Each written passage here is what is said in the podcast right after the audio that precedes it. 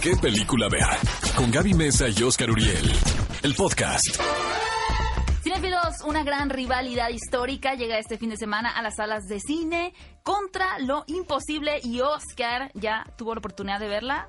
¿Te gustó la película? Me gustó mucho, fíjate, debo de reconocerlo. Es una película de mero entretenimiento, como solamente los norteamericanos saben hacerla, porque recrean la época, eh, es un cuidado en todos los detalles, tiene un diseño de producción impecable y podría ser cinematografía muy tradicional, pero no con esto quiero decir que se vuelve predecible. ¿no? O aburrido, al contrario, siento que la película es larga, eh, me mantuvo mi atención todo el tiempo, no conocía mucho de la historia, Yo tampoco pero tiene que ver finalmente en la rivalidad, como lo dice el título en inglés, de estas dos marcas, de Ford y de Ferrari. y de Ferrari, eh, que son los americanos y los italianos. Ahora, obviamente, como cual- cualquier película hollywoodense, este, me ponen a los italianos como Darth Vader y el lado oscuro de la fuerza. me gustaría saber qué opinan los italianos del retrato que hacen de ellos. Pero Claro, la idea era eh, fabricar el automóvil más veloz. Pero esta rivalidad eh, traspasa a lo profesional y realmente se convierte en una obsesión para los dueños de las empresas. Ahora, los protagonistas son eh, Matt Damon y Christian Bale. Matt Damon. Ma- Matt Damon. Matt Damon. Matt Damon. Matt Matt Damon eh, interpreta el personaje ¿Del de? Carol Shelby, no, es el de la idea. Ah. Eh, es- es- es ahora sí que es el productor, es el motor del acontecimiento. El piloto es Christian que Bale. tuvo que bajar mucho Bueno, de está peso. casi como el maquinista. Pobre hombre. Exacto. Es como un trapo Porque aparte en cuerpo. Vice lo vimos con los gancitos pasados, ¿ah? Sí, eh, que- ¿cómo se llama su personaje? Dick Cheney. Exacto. Y estaba obeso y ahora tenía que ser como un espagueti para entrar en el auto. Y la verdad le crees todo, como siempre. O sea, Ay, sí siento que Christian Bale realmente raya en la genialidad. Por eso quieres que haga la historia de tu vida. Pues es que me parece el mejor de, de- de esa generación, honestamente. Me parece un tipo que nos es muy impredecible, eh, siempre te sorprende. Matt Damon, probablemente haciendo lo mismo, ¿no? Que le hemos estado acostumbrado a ver, pero lo hace muy bien. Oigan, cinefilos, otro estreno que llega este fin de semana es una cinta cómica de acción mexicana que se titula Eh, Placa de Acero.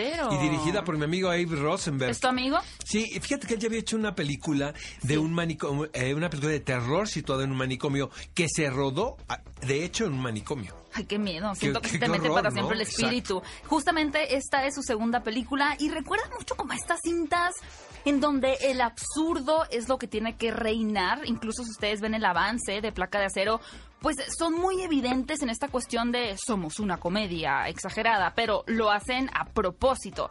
¿Y de qué va? Pues de dos policías que no se parecen nada el uno al otro, como agua y aceite prácticamente, que van a tener que aprender a convivir para resolver algunos crímenes muy al estilo americano, se puede decir. Creo que esta fórmula la hemos visto mucho en Estados Unidos, del policía bueno y el policía malo, pero ahora llevado a un terreno, pues, en la Ciudad de México. Amigos, llega la cartelera Midway, la guerra del Pacífico, que dirige Roland Emmerich.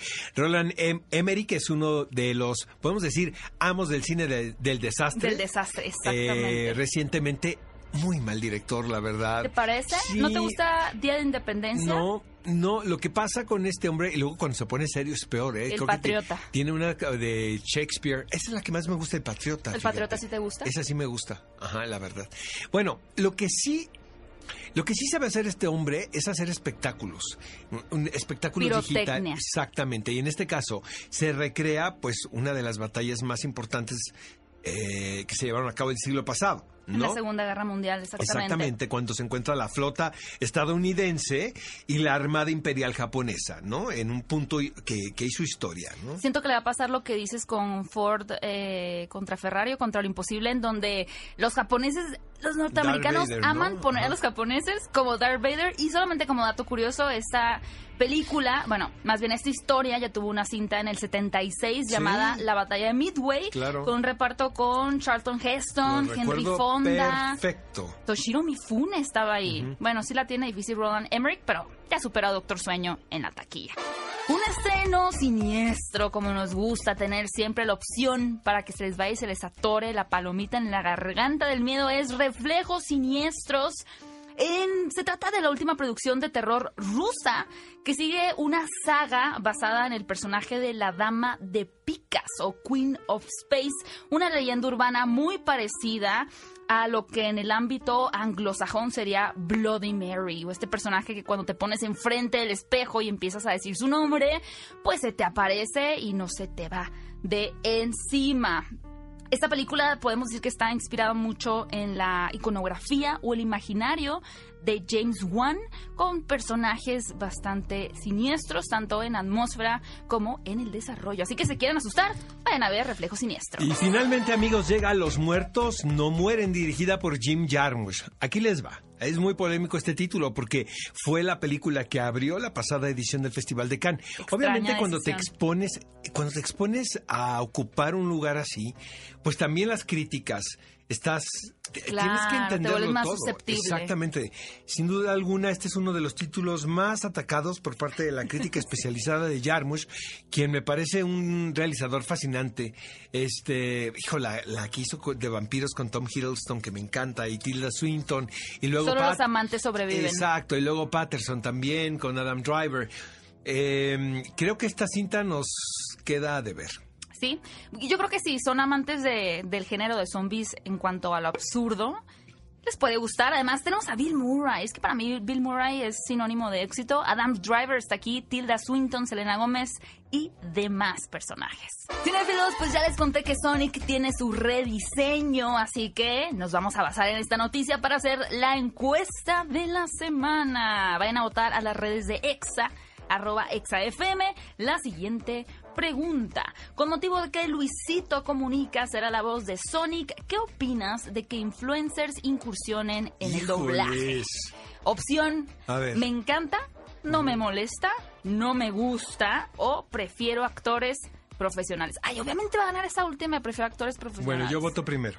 A ver. Prefiero actores profesionales. Sí, pues sí, todo el mundo va a votar por eso. A ver, yo hice la voz de un personaje, así Yo que no sé también, qué tanta- amigos. Ay, cuéntanos de qué hiciste Yo una hice voz. el presentador en la primera película de los Minions. Soy fan. ¿Te Y la acuerdas de la verdad- voz? ¿Cómo no, la hacías? No me acuerdo nada, pero estábamos Marta de baile, Irene Azuela y yo. Genial, la voy a buscar para traer en el próximo programa el momento en el que hagas la es voz. bien difícil, amigos, no es fácil. por eso estoy votando por esa opción. Prefiero actores profesionales. No tengo nada personal contra algún youtuber. Yo ¿eh? soy fan de Luisito. Voy a votar, no me molesta porque la verdad me pues, no me Luisito, molesta si ¿eh? lo hacen bien. Si no, si lo hacen bien, no hay problema, pero también siento que hay un lugar para cada ¿Quién es el influencer que les cae más mal, amigos? También queremos saber eso. Hashtag qué película ver. con Yao sus Cabrera nos No lo conozco. Qué bueno, nunca lo conozcas. No, no. Ok, si cuéntanos qué No, influencer ya les cae sabes mal. quién, pero te digo en el corte. Ay, no sé quién. No, sí, ahorita me dices. Ok, díganos utilizando el hashtag qué película ver. Ve a Cinépolis y utiliza el hashtag qué película ver. Escúchanos en vivo todos los sábados a las 10 de la mañana en Exa FM 104.9.